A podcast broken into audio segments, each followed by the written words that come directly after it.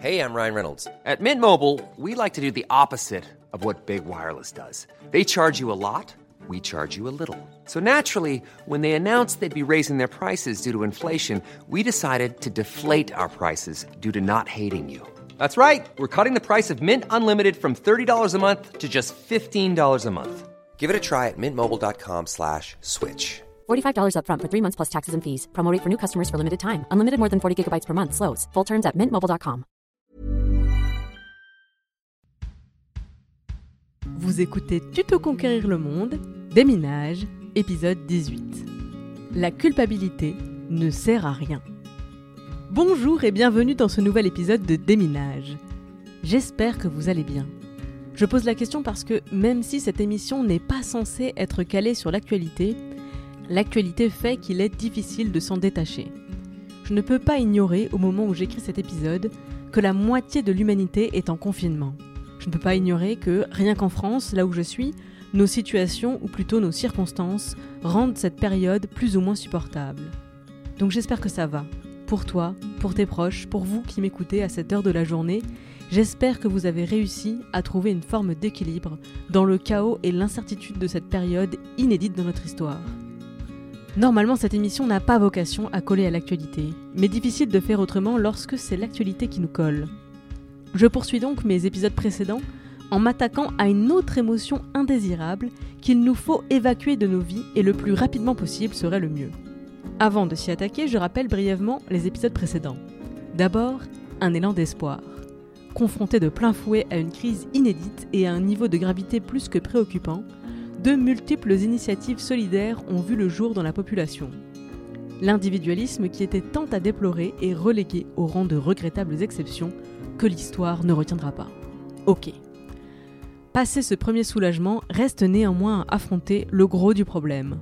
La peur, qu'il faut apprendre à écouter, l'angoisse, qu'il faut apprendre à évacuer, l'incertitude et tout son lot d'émotions imprévisibles, incontrôlables, avec lesquelles il faut apprendre à vivre.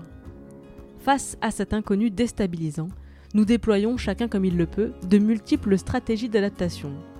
Ce sont en réalité nos réactions aux différentes étapes du deuil, que chacun, chacune traverse à son rythme pour réussir à lâcher prise.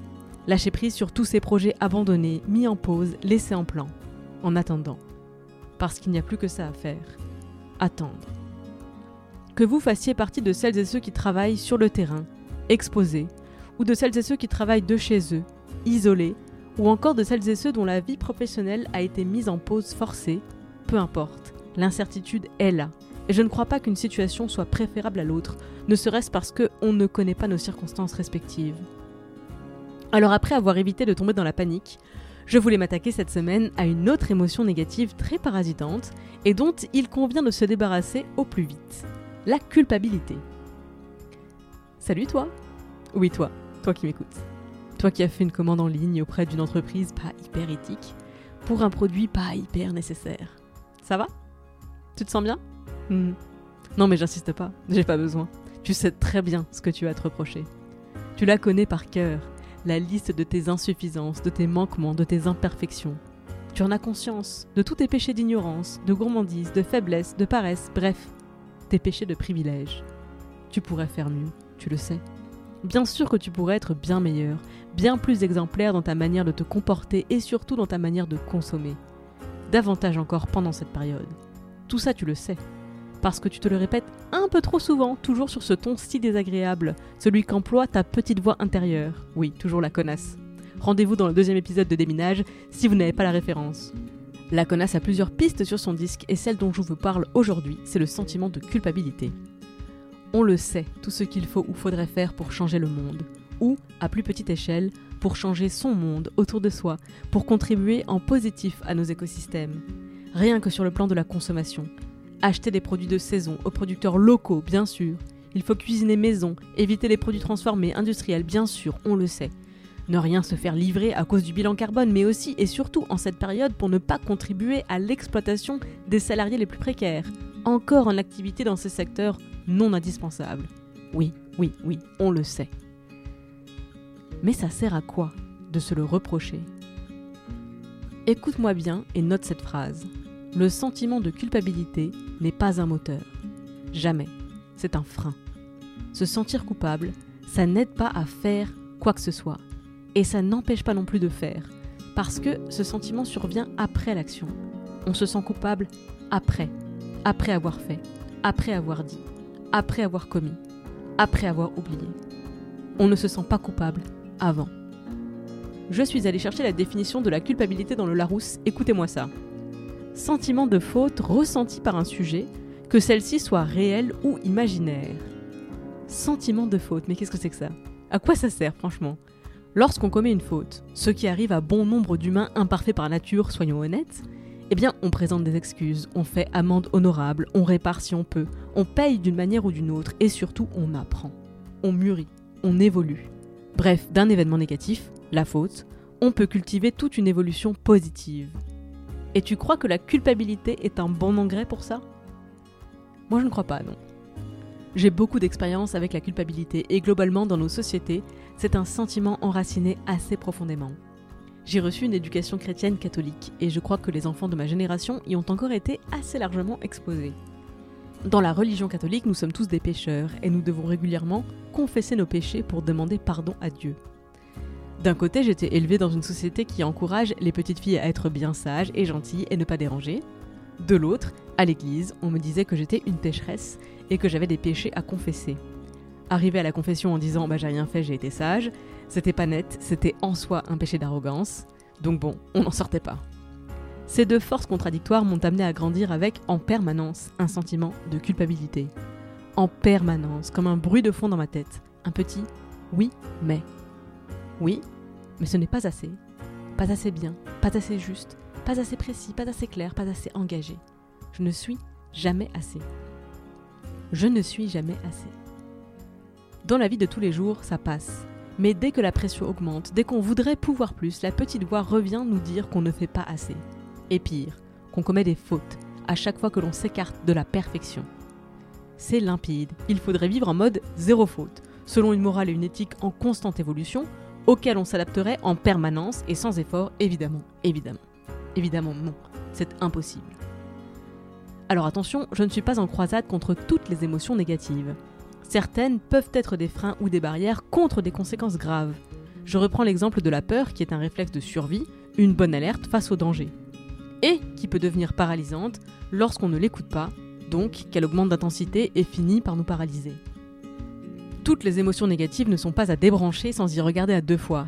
Mais la culpabilité, si vous y trouvez une utilité, je veux bien réviser mon jugement. À ce stade, je n'ai rien trouvé à sauver. D'abord, elle est indexée sur la morale, ce qui est déjà mal parti pour recueillir mes faveurs.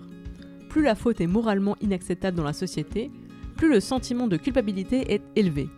Je suis complètement contre le fait de prendre des considérations morales comme juge de nos actions puisque la morale fluctue et qu'elle ne fait pas grand-chose contre l'hypocrisie. Je préfère prendre nos actes et leurs conséquences comme jauge de leur contribution à la société. Ce que tu fais parle bien plus fort que ce que tu dis. À mon avis très humble. Ensuite, la culpabilité est un sentiment de faute, et comme je l'ai dit plus tôt, je préfère amplement que l'on dissèque et analyse nos fautes pour en apprendre, plutôt que d'en tirer un sentiment négatif qui va nous inciter à fuir le sujet. Et puis, comme la définition du Larousse le précise, la culpabilité survient que la faute soit réelle ou imaginaire. Alors si c'est pour se rendre compte qu'on a fauté et à partir de là repenser son comportement pour l'avenir, je pense qu'on peut garder juste la partie alerte de la culpabilité et se couper de la charge émotionnelle négative complètement superflue. A fortiori si la faute est imaginaire. Enfin, je le répète souvent, n'oublions pas nos circonstances. Et en ce moment, nos circonstances ont un dénominateur commun, celui de la pandémie. Dans ce contexte, nos habitudes sont bouleversées. Hier, aller rendre visite à nos aînés pour leur tenir compagnie et lutter contre le sentiment d'isolement, d'abandon, de solitude, hier c'était une bonne action. Aujourd'hui, c'est un péril mortel.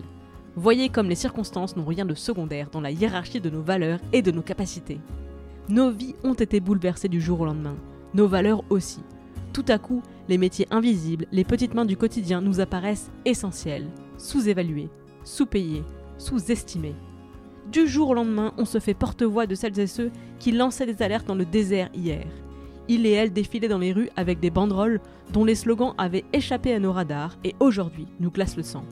L'État compte ses sous, on comptera nos morts. je vous renvoie à l'épisode 7 de J'ai pas d'avis mais j'en veux un, publié vendredi 3 avril pour mieux comprendre ce sujet. Tout ça pour dire, tout a changé, tout va changer. Se sentir coupable de ne pas être utile, de ne pas contribuer, de ne pas avoir vu, compris, de ne pas avoir agi quand on le pouvait, tout ça, c'est une charge inutile que je vous encourage vraiment, vraiment à laisser tomber. On fait ce qu'on peut. C'est sûr qu'on aurait pu faire plus, certain qu'on aurait pu faire mieux, mais ça ne sert à rien de se le reprocher, comme si ça allait nous permettre de remonter dans le temps et de changer le passé. Ça ne m'intéresse pas. La culpabilité ne m'intéresse pas. Ce qui m'intéresse, c'est de s'interroger sur le sens et la portée de nos actions. Ce qui m'intéresse, c'est réfléchir à ce que nous voulons pour nous, pour la société, pour le monde, et c'est de réfléchir à comment y arriver en commençant par nous-mêmes. Cette réflexion peut avoir lieu sans reproche, sans procès, sans regret. Je l'ai déjà dit, mais je vais le répéter. La culpabilité est un frein. Elle est notamment un frein à cette réflexion, parce qu'elle amène une charge négative sur ce qui serait autrement une réflexion objective. Je crois qu'on peut se demander qu'est-ce que je veux pour ce monde sans avoir à écouter une petite voix de merde qui te dirait oui, mais si tu commençais déjà par être irréprochable, toi. La culpabilité, tu peux l'écouter quand elle te parle pour savoir de quoi elle parle. Il y a peut-être un sujet sur lequel tu peux réfléchir, effectivement, et peut-être changer quelque chose dans ta façon de penser, d'agir, de consommer. Mais si c'est pour t'amener à t'enfoncer dans le déni ou la dépression, parce que tu ne seras jamais à la hauteur de tes propres ambitions, vraiment, je te conseille de couper le son. Si tu te sens coupable en ce moment de ne pas pouvoir faire plus, faire mieux, être utile, c'est l'impuissance qui te parle. Je te renvoie alors à l'écoute des épisodes 7 et 8 de Déminage et je te donne rendez-vous mercredi dans les travaux pratiques. Je vais développer quelques pistes pour se rendre utile par les temps qui courent, mais ça restera valable après la crise. Moi je ne crois pas qu'il y aura un jour un retour à la normale. Je crois que cette crise est en train d'installer un nouveau normal et je suis très très curieuse de voir ce qu'il deviendra. Et je suis surtout très très motivée à l'idée de pouvoir prendre part à cette construction collective. Le sujet de cet épisode m'a été directement inspiré par un message envoyé via le compte Instagram et l'adresse email de Tuto Conquérir le Monde. Donc merci à toi pour ce message, tu te reconnaîtras, et merci à toutes celles et ceux qui m'écrivaient via ces réseaux. C'est toujours un plaisir de vous lire. Merci pour votre écoute, et à très vite à la rescousse du monde.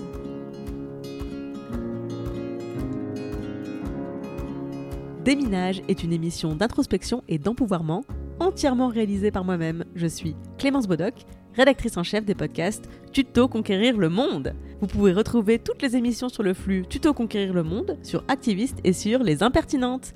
Vous pouvez interagir sur Instagram, conquérir.le.monde et sur mon compte clem underscore également via l'adresse email tutoconquérirlemonde à gmail.com. J'ai aussi une newsletter, l'adresse pour s'inscrire c'est bit.ly slash clembodoc. Je me finance entièrement grâce à la publicité et à vos dons sur Patreon, c'est www.patreon.com slash clembodoc. Tous les liens seront bien sûr dans les notes du podcast. Moins cher et tout aussi précieux que l'argent, vous pouvez m'aider à faire connaître mes émissions en allant mettre 5 étoiles sur iTunes et un commentaire positif. Merci pour votre écoute, merci pour les étoiles, merci pour les messages et à la semaine prochaine.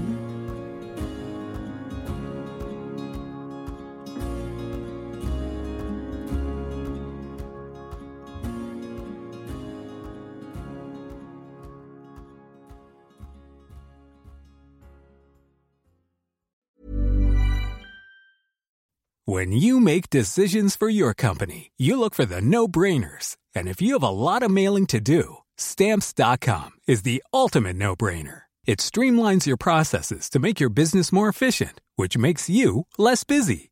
Mail checks, invoices, legal documents, and everything you need to keep your business running with stamps.com. Seamlessly connect with every major marketplace and shopping cart. Schedule package pickups and see your cheapest and fastest shipping options from different carriers with rates up to 89% off USPS and UPS rates. And with the stamps.com mobile app, you can take care of mailing and shipping wherever you are. Make the same no-brainer decision as over 1 million other businesses with stamps.com. Sign up with code program for a 4-week trial plus free postage and a free digital scale. No long-term commitments or contracts. That's stamps.com. Code program.